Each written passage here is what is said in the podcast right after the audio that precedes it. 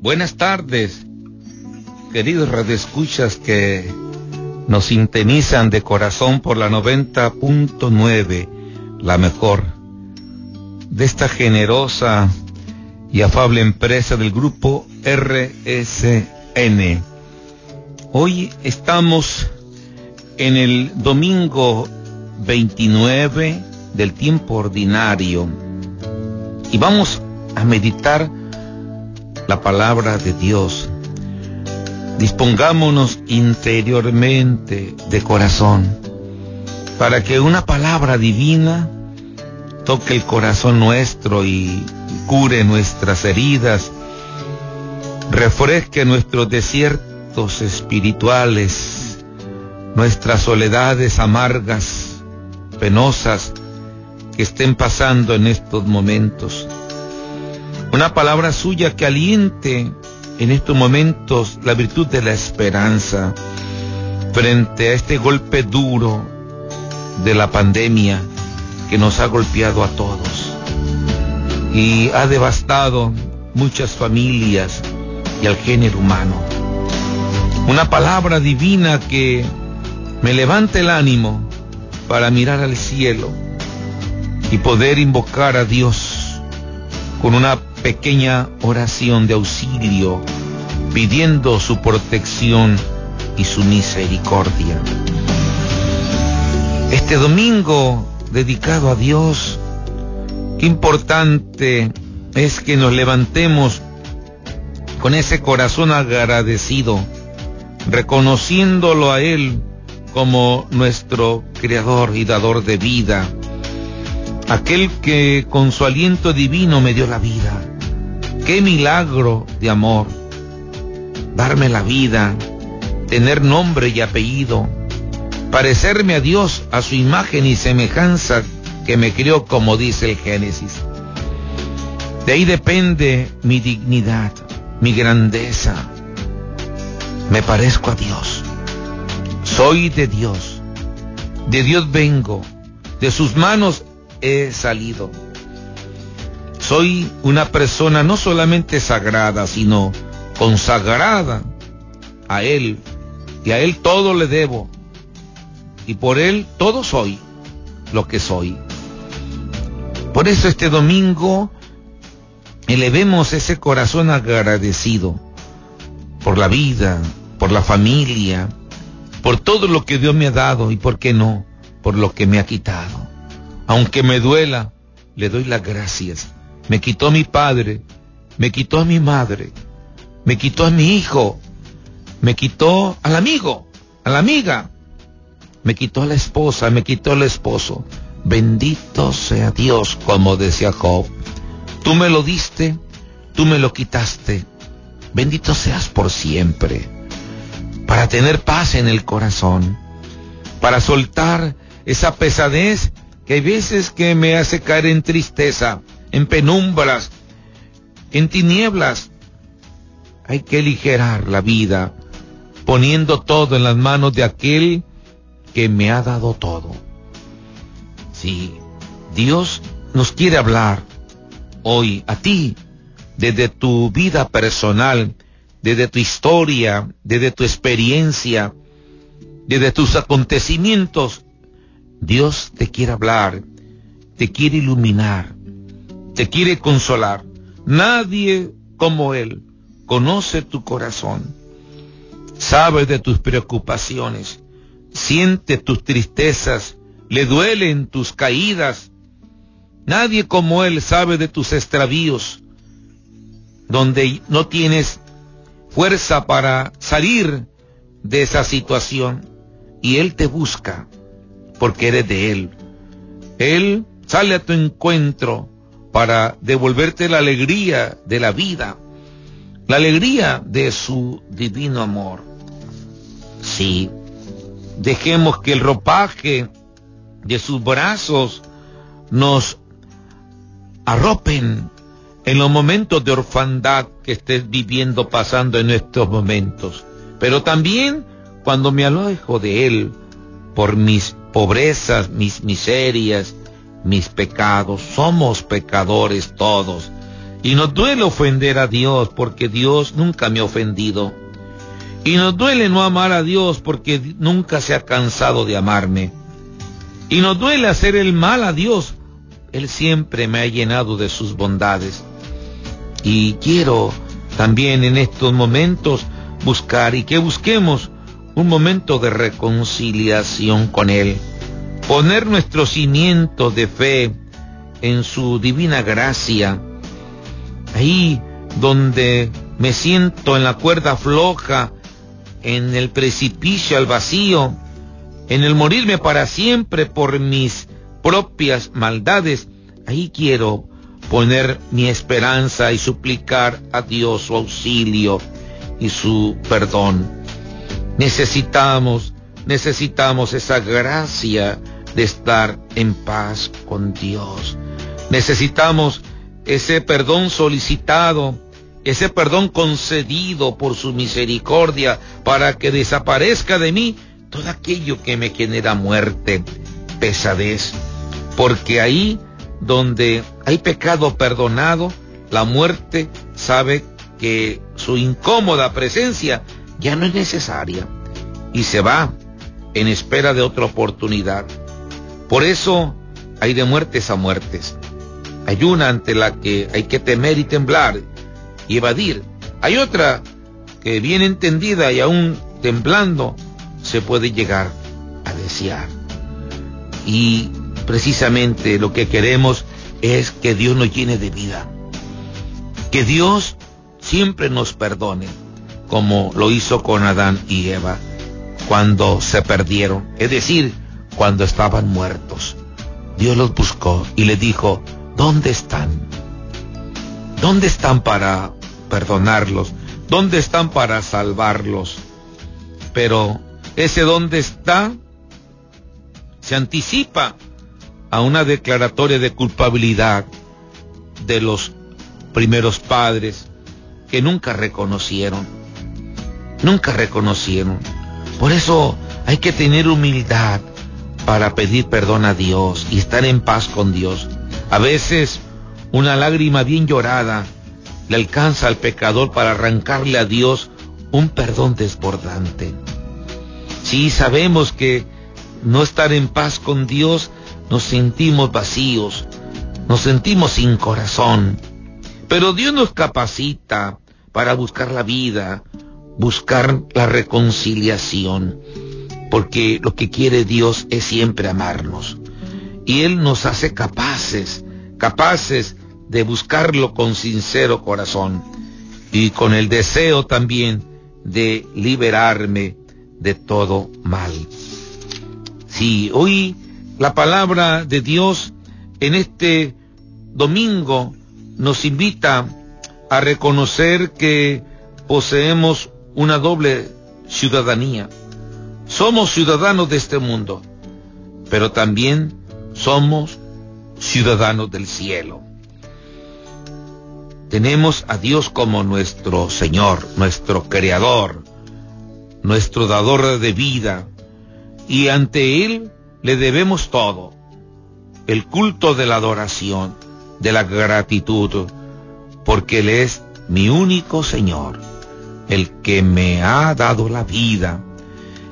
Y hay que reconocer lo divino siempre, siempre, no creernos dioses, ni sentirnos autosuficientes. No nos confiemos en nosotros mismos. Por el simple hecho de estar aparentemente bien, hay veces que nos gana la tentación de no reconocer a Dios, de no acudir a Dios, porque lo tengo todo como si yo lo hubiera alcanzado por mis méritos propios.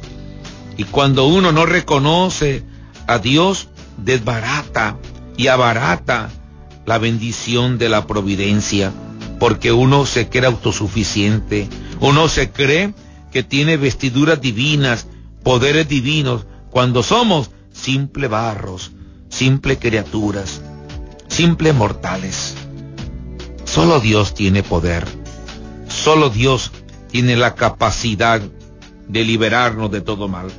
Por eso necesitamos de sus manos, necesitamos buscarlo con sincero corazón. y no mostrarnos como los escribas que buscaban a Jesús para halagarlo, pero con la labia tan falaz y diabólica para buscar un pretexto y matarlo. Hoy en el Evangelio de San Mateo se le acercan los escribas y le dicen, Maestro, sabemos que eres sincero y enseñas con verdad el camino de Dios y que nada te arredra porque no buscas el favor de nadie. Dinos pues, ¿qué piensas? ¿Es lícito o no pagar el tributo al César? La trampa está tendida. A Jesús no se le hace una pregunta ordinaria. Al contrario, es una pregunta provocativa y de respuesta peligrosa y comprometedora. Se podría decir que la vida de Jesús pende de la respuesta que dé. El pueblo judío ya tenía varias décadas bajo el dominio del imperio romano. Muchos habían sublevado y miles habían pagado con su vida la osadía de enfrentar al poderío imperial. Una de las formas en que la potencia romana hace valer su dominio sobre los territorios conquistados es el cobro de impuestos o tributos. Otra, crucificar siempre a los enemigos del César. Aquellos que se rebelaban contra el emperador, el castigo era la cruz. Si los sumos sacerdotes y los ancianos lograron mantener su aristocrática estatus, se debió a que en común acuerdo con el rey judío aceptaron a regañadientes el pago de dichos impuestos en tiempo y forma a la autoridad romana. Había otro grupo llamado de los celotas, que eran rebeldes del emperador porque eran celosos de la ley y no se sometían al pago de los impuestos. Y eran rebeldes, eran rebeldes y, Dios está en contra de la violencia. Dios está en contra de la rebeldía en el que atente en el orden social y la paz y la convivencia humana. Por eso, el Señor, en esta pregunta que les hacen los escribas, está en peligro su vida y su respuesta corre riesgo de su muerte. La mayoría de los judíos sentían que el impuesto que había que pagar al emperador era la constante confirmación de su dependencia y sujeción al imperio. Y precisamente, si Jesús respondía que sí al pago de tributo, se pronuncia contra la relación directa e inmediata del pueblo santo con Dios y condena automáticamente los esfuerzos de este pueblo por liberarse de la esclavitud. Si respondía que no, se declara partidario de los celotas y de su teología política de la liberación, con la que se convertía así abiertamente como un rebelde ante la autoridad romana. Y dice el texto del Evangelio, conociendo Jesús la malicia de sus intenciones, les contestó, hipócritas, ¿por qué tratan de sorprenderme?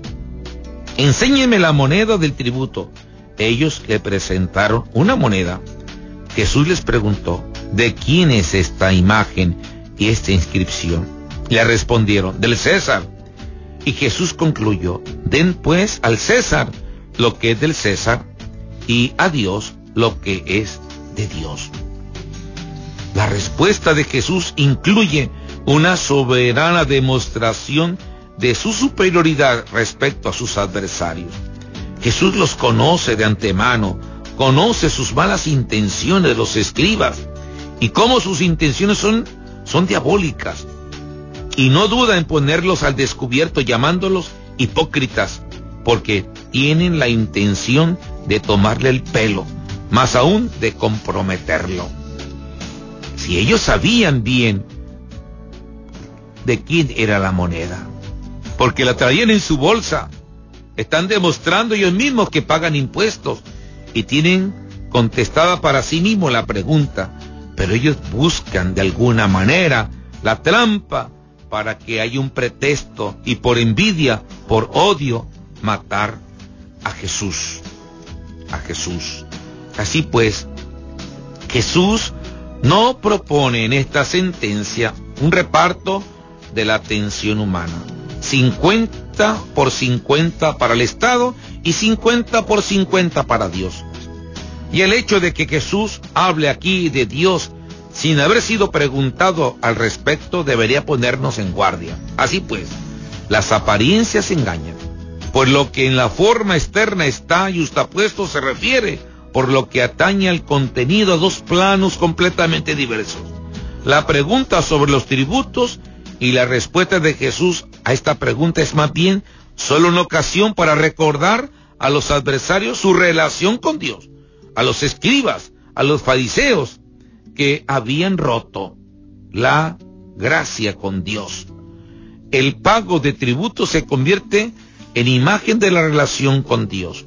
Igual que se le pagan tributos al César, así también debería darse a Dios lo que es de Dios. Únicamente la segunda parte de la frase constituye de verdad, en el marco de la predicación de Jesús, el imperativo real. La preocupación de los adversarios de Jesús por los tributos es solo una imagen que esconde la preocupación que en realidad deberían tener a saber cumplir los preceptos de Dios. Sí, queridos hermanos, todo es de Dios y a Dios hay que darle todo el corazón. Por boca de Jesús, el emperador queda también desacralizado Jesús da a la pregunta de sus adversarios dos respuestas. La primera, den al César lo que es del César.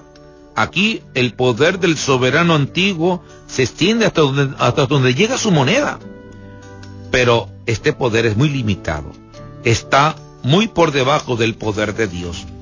Con esta referencia, al darle al César lo que le corresponde, parece que Jesús da una respuesta política, pero en realidad Jesús está hablando desde un plano más elevado. De el sentido de la segunda respuesta. Den a Dios lo que es de Dios. A Dios se le debe todo, porque el hombre ha sido creado no imagen del César, sino imagen de Dios. Y Dios es soberano de todos los reyes de este mundo. Los reyes de la tierra consideran que tienen poderes sagrados y reivindican para sí atributos divinos. Pero Dios desencanta esta sacralidad. Dios es el único Señor. Y en el mejor de los casos, a los reyes de la tierra solo les confiere una tarea divina, la de velar por encargo de Dios del orden en el Estado. Jesús no se detiene, no se detiene en hablar con autoridad siempre.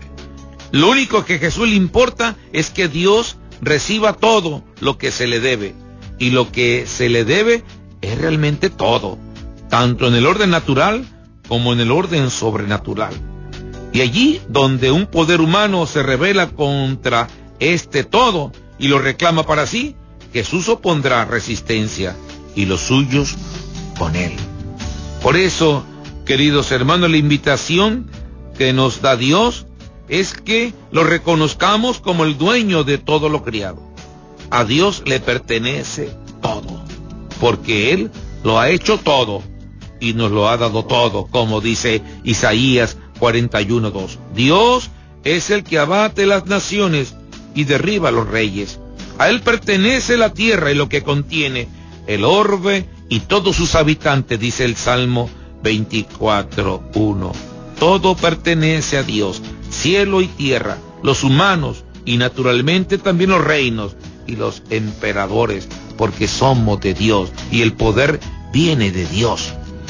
Así pues, queridos hermanos, necesitamos poco a poco nuestra vida personal reconocer al Señor como el dueño de todo lo criado, el que me ha dado la vida, el que me ha salvado, el que me ha perdonado, el que me sana, el que me da aquellos bienes para que yo me comporte como verdadero hijo de Dios, para que yo aprenda como Él a compartir de lo que Dios me da y confiar siempre en su divina providencia que a nadie le niega, le niega el vaso de agua ni el pan de cada día, porque Dios es generoso, Dios es bueno, Dios es alegría, Dios es bondad, Dios es amor.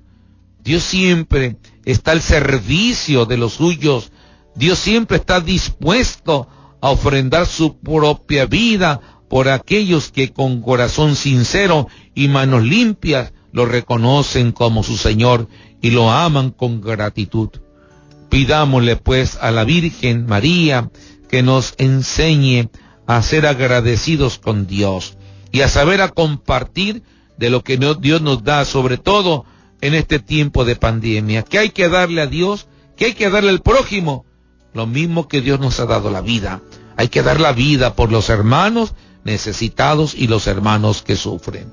Les agradezco sus atenciones. Que este domingo el Señor los bendiga. Y un saludo a todas aquellas familias que nos sintonizan y están siempre, todos los días, atentos a la meditación de la palabra de Dios, a la oración. Que el Señor les conceda aquel favor, aquella gracia que están necesitando para que tengan paz en su hogar. Hay armonía y, sana convivencia entre las familias. Busquemos estar siempre reconciliados. Dejemos en estos tiempos de pandemia de estar divididos porque los tiempos urge que estemos unidos en el amor y en la caridad fraterna. Busquemos reconciliarnos. La vida es corta y los tiempos exigen estar siempre unidos en familia, orando en familia, compartiendo el pan en familia y también compartiendo la caridad con los que menos tienen. Dios los proteja y los bendiga en el nombre del Padre y del Hijo y del Espíritu Santo. Amén. Hasta pronto.